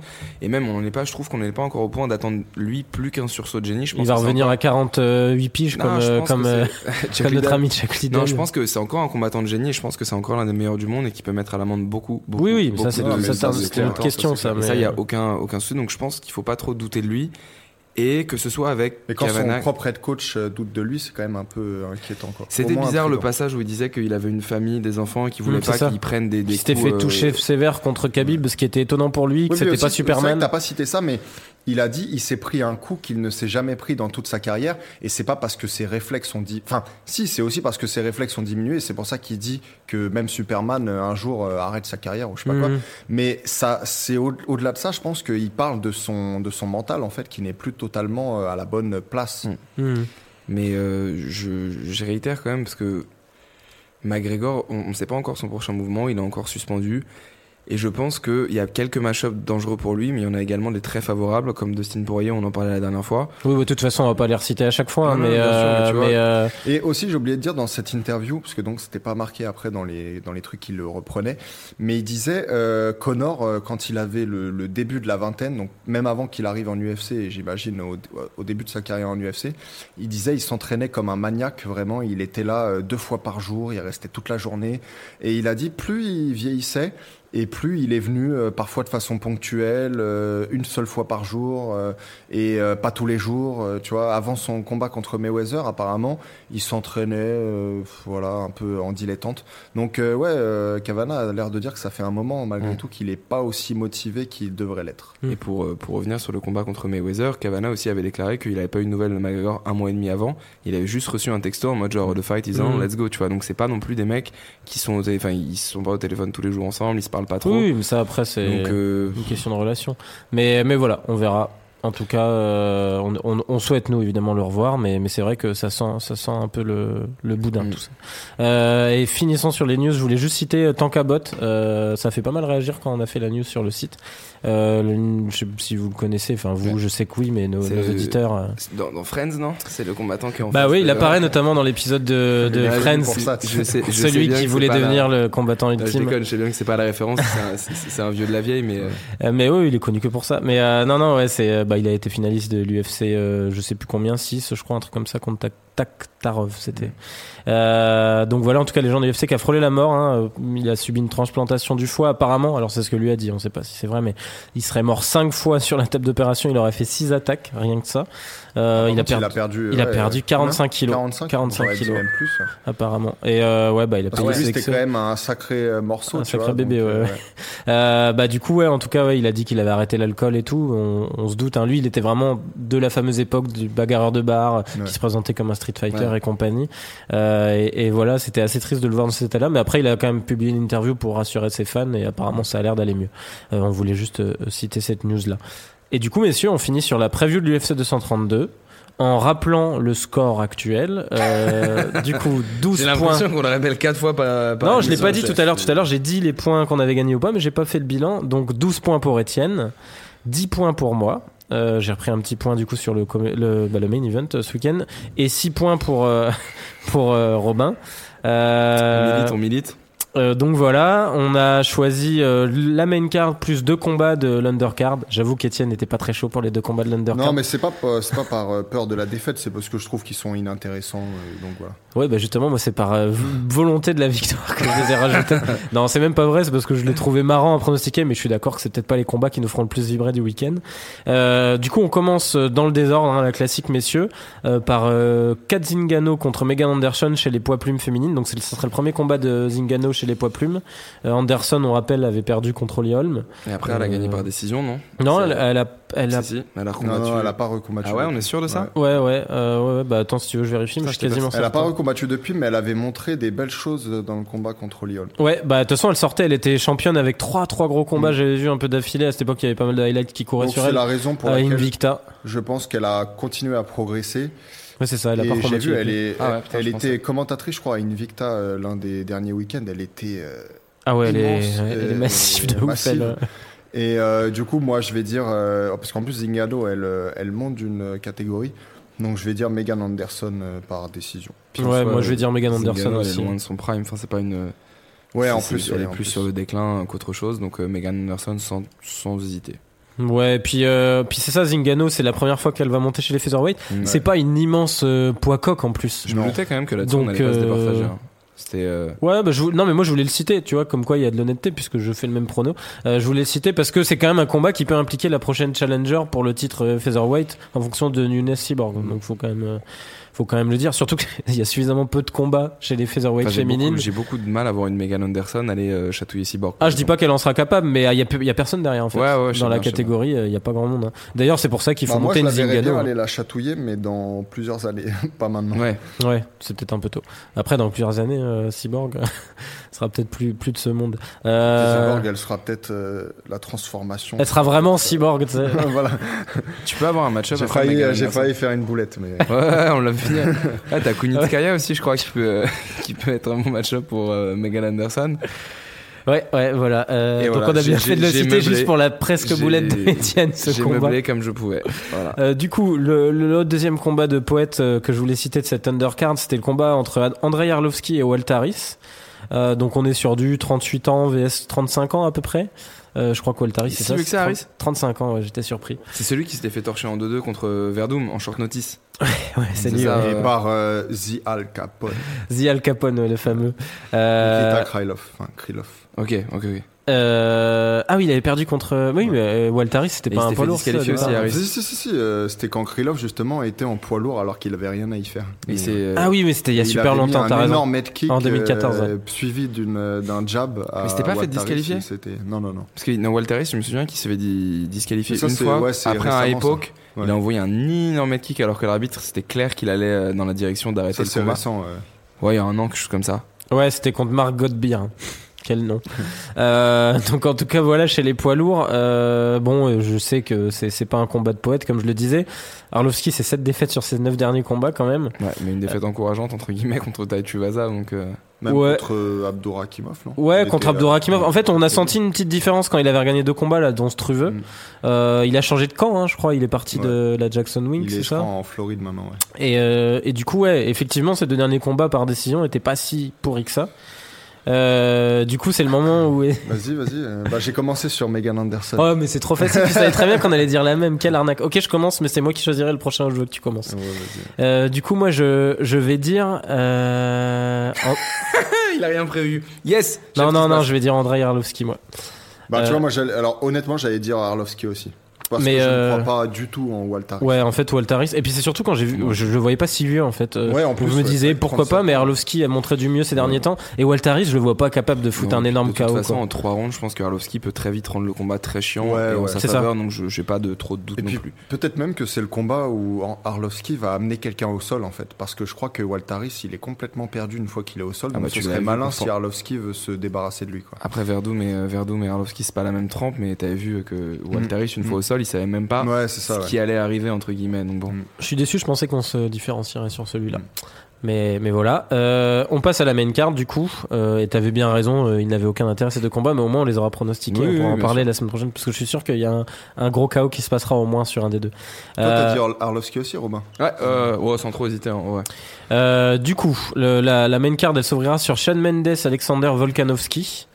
Euh, chez les plumes, du coup, Euh, pour le coup, Mendes avait impressionné hein, quand il était revenu contre Miles Jury après sa suspension pour dopage. du bien euh, de retrouver Mendes chez les plumes. Ouais, ouais, c'est clair. Euh, Volkanovski, euh, on rappelle, hein, ça fait 15 combats que le mec n'a pas perdu. Mm. Euh, J'avais pas Je vous ai dit que à ce gars-là il était crédible. Ah ouais, il est solide, très solide lutteur en plus. Euh, Mm. On sait que c'est la force de Mendes. Ah non, mais ils lui ont pas envoyé. Enfin, ils lui ont pas envoyé.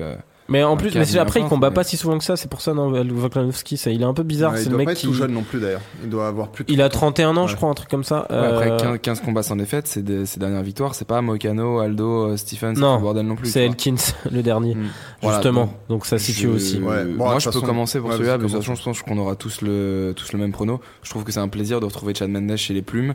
Et c'est peut-être lui, moi j'aimerais bien voir un Ortega, euh, Holloway, d'ailleurs même un Ortega euh, Mendes, mais Holloway Mendes, ou même une trilogie contre Aldo, je sais pas, un combat contre Stephens. Tous tous les match-ups sont bons à prendre pour le retour de Mendes.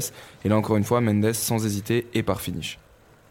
Ok. Euh, moi, je vais dire Mendes dire pareil, aussi, ouais. même si je pense que ça va être un combat assez serré euh, en réalité. Je pense que c'est possible même que Volkanovski gagne un round sur les trois, mais je pense que Mendes a plus de talent, euh, de combattant et athlétique, donc je pense qu'il va s'imposer à la fin par décision.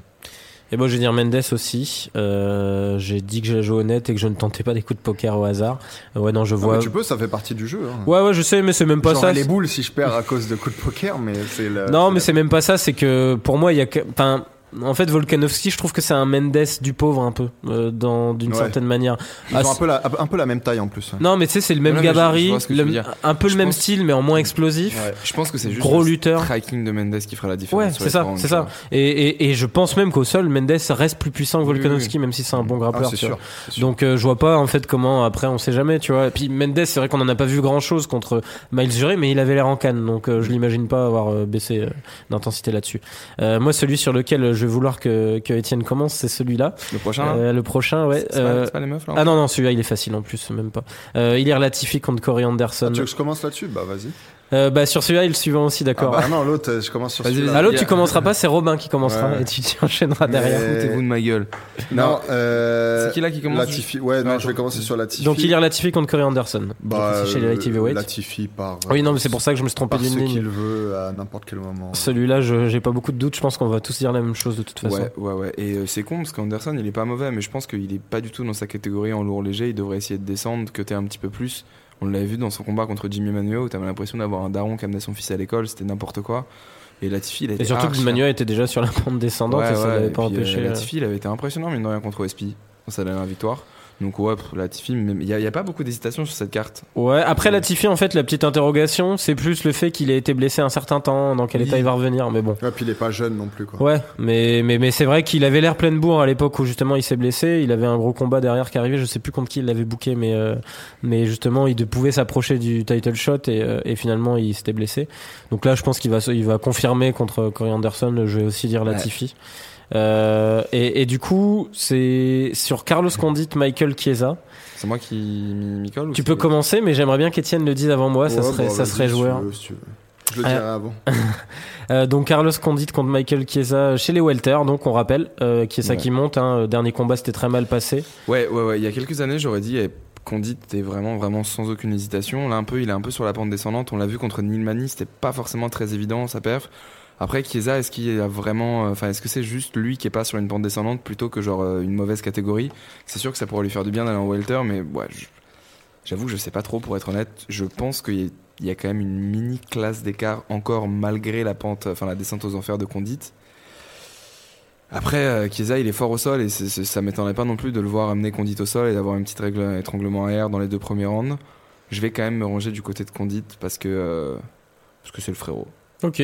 Voilà, aucune euh, aucune vraie justification. et, Ouais, euh, moi aussi j'adore euh, Condit, mais je pense que cette version de Condit, c'est le, bah, c'est la version idéale pour un premier combat chez les welter pour Chiesa, pour un combat tout court chez les welter pour Chiesa. Euh, je pense que ses problèmes de weight cut un peu, un peu derrière lui, ça va lui faire du bien. Je pense pas qu'il va aller loin chez les welter, mais face encore une fois à cette version de Condit, je pense que Chiesa euh, va l'emporter par décision par euh, soumission dans les derniers rounds, donc je vais dire euh, Chiesa. Bah moi je vais me retrouver avec un petit dernier baroud d'honneur sur euh, le Natural Born Killer. Euh, je vais lui demander de me sortir une dernière perf historique, ah, j'en ai besoin. C'est difficile parce qu'il est quand même beaucoup moins. Ouais, mais non, mais eh, en vrai, euh, Oui, après, vraiment ça fait cœur, partie mais- du combat où je, je savais que je- il y aurait des chances que j'ai besoin de tenter celui-là. Euh, je le tente aussi parce que je me dis qu'il y a l'interrogation de savoir si Chiesa sera vraiment à l'aise chez les welter. Moi, je le vois pas faire grand-chose, comme tu le disais, Étienne, chez les welter, même si pour moi, euh, Condit, ça sera pas, c'est pas l'étape compliquée à passer.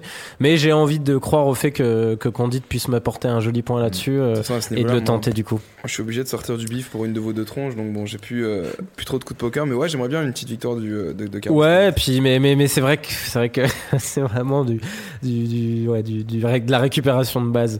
Euh, on passe sur le common event. Chris Cyborg. Euh, Amon- attends, moi, j'ai- point sushi game, si y a égalité, c'est passe comment Parce que le truc, c'est que tu dois rattraper 3 points pour gagner et 2 points pour égalité. Ouais, a bah, de 12 toute façon Si- là. si- euh, si- écoute, je vais te dire, si à égalité, on va jouer, Mayweather, Tenshin non, Nazuka. on va jouer à pierre feuille ciseaux. Non Là devant les caméras. Choper de- un combat de janvier. Décidez-vous, genre, non, un, non, un je- gros combat, tu vois. J'aime le, tu vois, le côté. euh, Pierre feuille ciseaux. mais un combat, le problème c'est que si on est Ouais, d'accord voilà. sur l'émission, on fait Ah, ça comment pue la merde. Non, non, non. Non, le pierre, feuille, ciseaux, je suis d'accord, mais alors- caméras. Trois manches. Ouais, ouais, trois manches.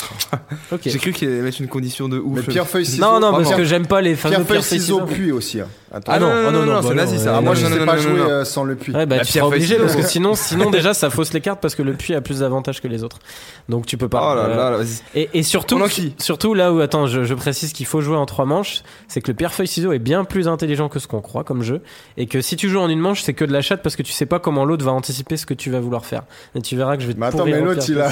Il essaie déjà de rentrer dans ta tête. euh, du- Le livre Le du livre du du. Non, non, ça va pas du tout. On va trouver autre chose. Non, là. non, non, du On coup, trois manches, 4. trois manches de pierre feuille ciseaux. Euh, du coup, Chris Cyborg contre Amanda Nunes euh, pour la ceinture des poids plumes. On rappelle, hein, c'est Nunes qui monte. Euh, Est-ce que la montée de poids va l'affecter ou pas? Est-ce que Cyborg est sur la pente descendante ou pas? On en avait déjà un peu parlé. Il y a, y a quand même de quoi, de quoi dire sur ce combat-là. Euh, bah du coup, c'est vrai que si je commence, c'est pas très rigolo. Non, non, tu vas commencer sur le dernier. Euh, Ouais. Moi, je vais commencer sur celui-là. Je vais dire. euh, oh, vrai mais ça dire- tombe bien parce que le dernier, j'ai aucun doute. Ok, bah à vrai dire, j'aurais été, euh, j'aurais été, comment dire, j'aurais eu beaucoup d'avance. J'aurais sans doute euh, tenté Nunes parce que encore une fois, je pense que Ah bah Cyborg. ça tombe bien. Moi, j'allais, je, je vais non, tenter écoute, j'ai dit, j'aurais eu, j'aurais. Ah ouais. Oui, tu vas tenter Cyborg. Euh, ouais, j'aurais eu beaucoup d'avance. J'aurais tenté euh, Nunes parce que je pense que Cyborg, elle est un peu sur la pente descendante et Nunes, elle est, elle est à. non, je sais pas si elle progresse, mais en tout cas, elle, est à un niveau linéaire euh, assez bon. Et euh, mais là, en l'état, je pense pas que, que ça va suffire. Je pense que Cyborg va réussir à se, à se débarrasser d'elle d'une façon ou d'une autre. Euh, et puis en plus, ça m'a rassuré que euh, Shevchenko, qui est la meilleure combattante féminine en UFC, elle dit que euh, elle pensait, euh, elle a combattu les deux puisqu'elle elle s'entraîne avec Cyborg et elle a combattu évidemment deux fois euh, Nunes Nunes, ouais. et qu'elle ait dit que pour elle Cyborg est meilleur, même si c'est son ami. Mais donc bon, tout ça, ça me fait dire Cyborg. Ok. Bah ouais, moi du coup j'allais dire Nunes, euh, donc ça m'arrange. J'ai pas à changer mon truc. Là, c'est un vrai, un vrai pari. Là. Ouais, bah, bah en fait j'avoue que j'avais prévu de dire Nunes aussi parce que je me doutais que tu prendrais la sécurité de Ouais. dire Cyborg. Mais, euh... Mais t'y crois ou tu dis ça comme ça? Non, non, j'y crois. Ouais. Non, non, j'y crois. Euh, j'y crois parce que je- pour moi, elle a mis du temps à l'accepter en fait le match-up. Ouais. Euh, ça fait quand même un bon bout de temps qu'il est dans les tuyaux, le cyborg Nunes. Ouais. Et, euh, et je, je trouve qu'elle a dégagé une confiance euh, impressionnante en elle depuis, depuis quelques temps, même si c'est vrai que c'est pas que des génies qu'elle a. Shevchenko, elle était. Bah moi, je vais même te dire, elle a perdu le premier combat, c'est sûr, et le deuxième, je me rappelle même plus, mais je, le, je la voyais pas le gagner non plus. Il était serré, moi, pour moi, elle le gagne, hein, le deuxième. Le Euh, deuxième peut-être, très- le très deuxième, pressé, le premier en tout cas, c'est sûr que Mais- je lui donne, je le donne à Sheffield. Mais moi j'ai trouvé que contre Pennington c'était une balade totale même si Ouais. Pennington n'a rien à foutre là euh, et, et, et en fait je la sens en je, je sais pas même dans les vidéos où tu la vois apparaître euh, en interview et tout elle est souvent dans les events de l'UFC je la sens bien alors que Cyborg je l'ai trouvé un peu sur la pente descendante ces derniers temps donc je me dis s'il y a un pari à tenter euh, Non, mais Nunes elle sait qu'elle peut Non, clairement devenir la meilleure Si- si combattante euh, euh, de l'histoire. Si elle gagne, ce sera pas non plus genre le, la grande Ah, surprise. de gagne euh, choc, les sushis aussi, il gagne le droit de faire euh, pierre feuille ciseaux avec moi sur ça, c'est respectable. évidemment. Ouais. Euh, mais ouais du coup toi t'es d'accord euh, sur Cyborg aussi t'avais Moi, moi, je vais me ranger du côté de Cyborg, mais pas, euh, enfin, pas une victoire par démolition ni rien. C'est vrai que Nunes, si elle, si, parlait un petit peu mieux, je pense que on pourrait, on serait peut-être, enfin, le grand public se serait peut-être plus vite rendu compte que c'est l'une des meilleures Si combattantes.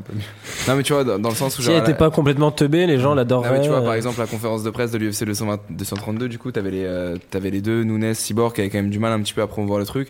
J'imagine que si ça se passait au Brésil avec toute une salle remplie de journalistes brésiliens, elles auraient pu être amenées à faire un peu plus le show. Je, Nunes est très très forte et ces dernières années, c'est, elle a fait des grosses perfs, mais euh, je pense que ouais, la montée de poids et tout sera encore un peu trop. Pas, pas d'émolition, hein, mais je pense que Cyborg, euh, ce sera suffisant pour elle. Ok, et du coup, bah, si vous voulez, moi je veux bien commencer sur le dernier parce que j'ai euh, sur John Jones, du coup, Alexander Gustafsson, hein, la revanche, J'a- J'adore ce euh, qui se le passe. rematch. Faut- faut Il y a deux, deux, deux pronos différents et j'aime beaucoup ce qui se Mais passe. dis-toi bien que si j'avais pas fait cette connerie sur Holloway, je serais beaucoup plus serein à l'heure actuelle. Ouais. Je sais pas, je me suis vu trop. Ouais, mais c'est vrai que c'est en deux semaines hein, que j'ai pu, euh, parce que ça paraissait plié. Mais c'est à cause d'Holloway. hein. C'est enfin Holloway Ortega. là, Oui. c'est- je me suis. Après, l'état de forme l'Ouest, enfin, on s'est tous fait surprendre Bah aussi. ouais, je euh, te le fais pas dire. Du coup, sur John Jones Gustafsson, euh, moi je dis John Jones euh, et sans aucune hésitation. Euh, en fait, euh, je- pense que les gens se concentrent trop sur le fait qu'au premier combat, effectivement, Gustafsson avait surpris tout le monde et oublient un peu. euh, euh, moi, moi, Gustafsson, depuis ce combat-là, il m'a pas impressionné en fait. Ouais. Euh, et je trouve que on- ça fait des années qu'il survit sur cette performance-là, entre guillemets évidemment Non, non, survit. c'est pas, c'est pas faux. Euh, j'ai, j'ai, j'ai, enfin, même sa performance, on, bah, je trouve que DC avait par exemple exposé des limites énormes de Gustafsson. Alors après, c'est des match-ups Qu'est-ce différents que tu évidemment. penses contre Teixeira? Bah Teixeira, j'ai trouvé que c'est une belle perf, mais Teixeira est tellement fini Ouais, c'est ça. que, que pour moi, c'est, en fait, ça a été justement de la poudre aux yeux pour faire croire que Gustafsson était revenu au top. La poudre, de la poudre de perlimpinpin. Ouais, mais tu, tu, parles- tu cites notre euh, président. Euh, du coup, non. euh, Fuck les gilets jaunes. oh là là, arrête. non, je déconne, hein, je m'en bats les couilles. Euh, Je vote même pas. Mais du coup, Alexander Gustafsson, euh, ouais, je, je, en plus, qui combat peu hein, ces dernières années que j'ai pas bah, trouvé. beaucoup de blessures, hein, surtout. Ouais, bah beaucoup de blessures. Et puis je sais pas, je, enfin, c'est-à-dire que John Jones, on peut dire ce qu'on veut, le mec est con, peut-être qu'il est dopé et tout, mais, c'est il a, il, il, C'est a, il a jamais déçu dans euh, au chacun de ses retours, même si contre OSP c'était Ouais, moyen, ouais, c'est parce c'est- qu'il a, ouais, mais OSP c'était en short notice et il a pas eu besoin de forcer, il s'est dit je vais Non, faire non, le taf, tu vois. Je suis d'accord. euh, Et, euh, et du coup, pour moi, euh, ça va être même une. je- pense qu'il va. Il, a en tête le fait que depuis des années, on lui rabâche qu'il a peut-être perdu ce premier combat contre Gustafsson. Mm. Il va vouloir marquer les esprits et je vois une grosse, grosse perf de Jones. Peut-être même par finish vers le quatrième round, un truc comme ça. Bah, du coup, Jean-Qui Enfin, après, ouais, je dis finish, c'est Jones, quoi. Peut-être plus décision. Après, euh, en vrai, moi je, moi je vais te rejoindre du côté de Jones et je pense potentiellement par finish. Pas, par, euh, pas, pas parce que je sous-estime Gustafsson, c'est un très bon combattant, mais je suis vraiment d'accord avec toi sur le fait qu'il a pas montré grand chose ces dernières années. Et la version de Jones que j'ai vu revenir contre le rematch de DC m'a vraiment beaucoup plu. C'est-à-dire précise, calme et on se rend pas compte, mais Il perdait le combat quand même. il perdait le Ouais. combat, mais regarde, Mais contre un DC qui, il pour moi, faisait le combat de sa vie. Hein. Il assume de prendre beaucoup de coups de Jones et il a quand même un bon menton. Il a jamais vraiment été sonné. C'est assez impressionnant. Il a toujours délivré. Enfin, il a toujours été présent. Il cesse pas d'impressionner. Et si c'est pour s'en tenir à ce qu'avaient dit ses coachs après le combat contre DC, ils avaient dit que dans le camp d'entraînement, à la fin, avant de le lancer dans la Fight Week, il lui avait dit écoute, euh, de tout ce qu'on a vu, tu viens à peine d'entrer dans ton prime et c'est maintenant que tu vas choquer le monde. Et euh, je serais un petit peu d'avis et j'aimerais bien me de donner raison à, à ses coachs. Et je pense qu'il va terminer Alexander Gustafsson. Et que si pour une fois il déconne pas, il pourrait nous entrer dans une mini Air Jones avec 5-6 nouvelles défenses de 5-6 ce- nouveaux contrôles. voilà. Non, par finish. Je, je pense que Jones va, va le refaire. Et contre DC, euh, t'as raison de le préciser, Etienne qui est en train de se taper une phase, là je le vois euh, Non, mais je réfléchis à ce que je veux dire. Euh, Après, il con- per- il, il- il perdait, il perdait. Les deux ronds Ouais, étaient serrés aussi. parce Ah, que c'était c'est ça. serré, bien sûr, non, mais Contre DC, moi pas- je l'ai revu cette Et semaine. Je suis et d'accord que euh, DC faisait les deux premiers me- deux meilleurs rounds de sa vie. Pour moi, contre DC, c'est ça où je le trouve incroyable. C'est quand tu vois ce que DC a fait après. Et, et quand tu vois ce combat où pour moi c'est une de ses perfs les plus solides à Cormier avant le chaos. Et que malgré ça, les deux rounds étaient très très serrés. Et que Hmm. franchement, tu peux les donner aussi à Jones. Enfin, surtout un. Le deuxième, peut-être pas. Euh, je, je, moi, je, je, je, je me dis, Non, ce gars, il tu est vois comment. DC il froisse tout le monde au sol et dans le premier combat entre les deux, il a réussi à l'amener une fois dans Ah oui, le mais de toute façon, round. on sait que le sol, en plus, avec Et, Gustafsson. euh, Non, non, mais tu vois, dans le Euh, sens où Gustafsson, il- il... est meilleur lutteur que ce que vous pensez. Ouais, dans le bah premier il avait combat, surpris. Jones Bah, même contre euh, DC, mais il saura pas le tenir. Mais je trouve que c'était aussi à mettre au crédit de Jones la façon dont il avait vraiment esquivé les phases au sol très facilement contre Cormier en défendant tous les takedowns et en lui allant mettre au sol Cormier. Mm. Et euh, non, non, moi je vois, je vois Jones. Et t'hésites à tenter Gustafsson, toi, du coup? Non, en fait, euh, je suis d'accord avec tout ce que vous avez dit, mais vraiment tout en plus. C'est pour ça que j'ai pas grand chose d'autre à, à, Ajouter. à ajouter, si ce n'est que je pense toujours que Gustafsson avait gagné le premier combat. Donc on devrait même pas se défend, en ça, parler hein. dans ces, enfin dans ces- cette, de cette façon-là. Mais je suis totalement d'accord avec toi que depuis il vit un peu sur cette performance-là. Contre Teixeira, c'est pas mal, mais Teixeira, il est, il est fatigué, quoi. J'ai le gars, il est plus du tout. Contre Blachovic, c'était pas, un- Ouais, c'est ça pas dingue pas, du tout. pas Il était quand même passé pas loin non plus de finir. Il avait même hein. été obligé de, de, de, de devenir, euh, tu vois, Phil Davis pour le coup, euh, pour battre euh, Blachowicz, tellement il avait du mal en striking. Là, pour le coup, à l'époque, ça m'avait un peu euh, euh, fait, fait peur quand même, enfin intrigué cette histoire. Euh, donc, je pense que Jones, enfin moi, moi même si j'aime beaucoup Jones, que je trouve que c'est une personnalité, une personnalité qui n'est pas toujours euh, très bien comprise.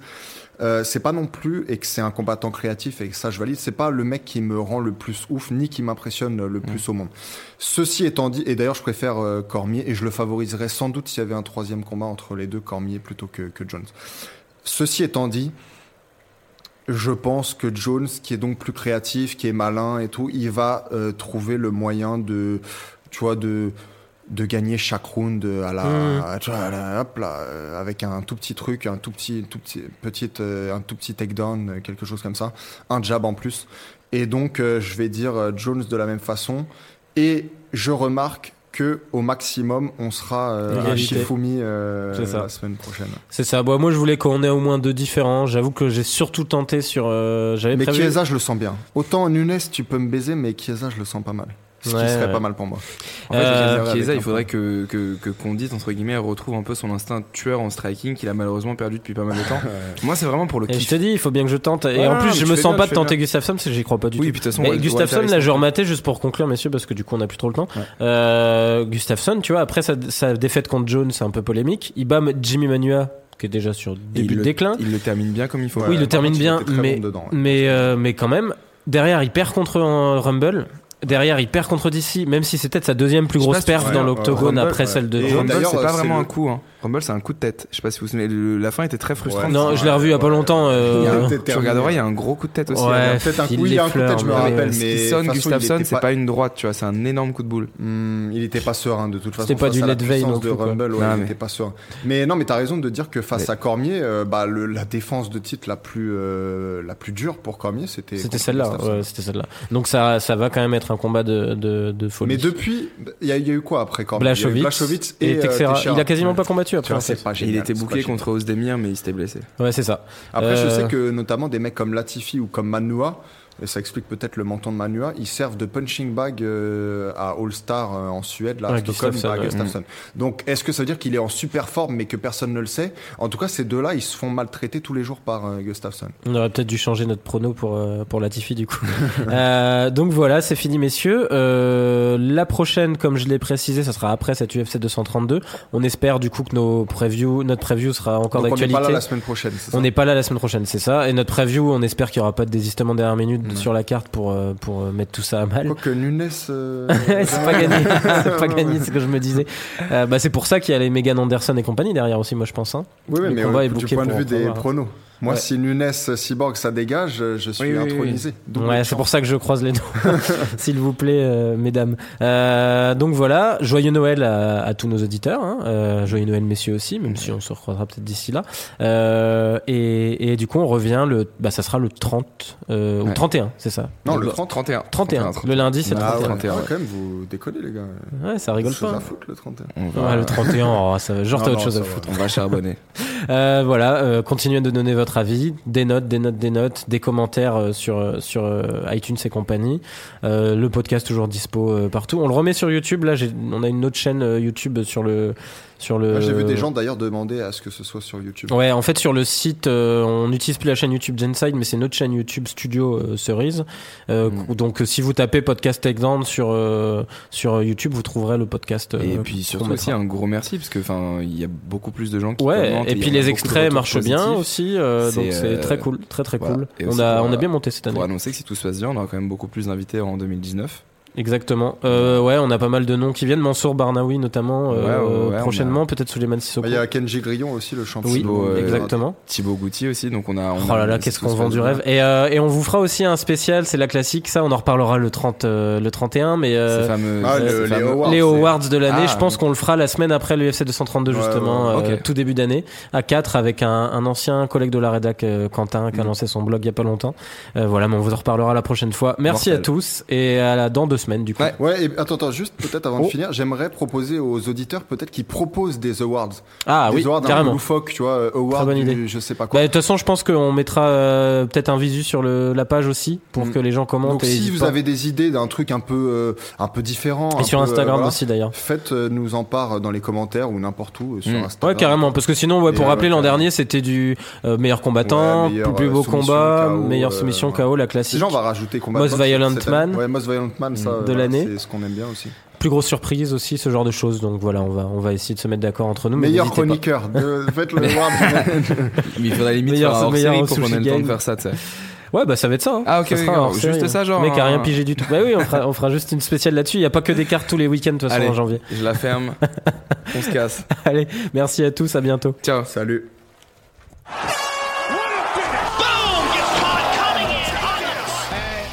Hey, I'm not surprised, motherfuckers.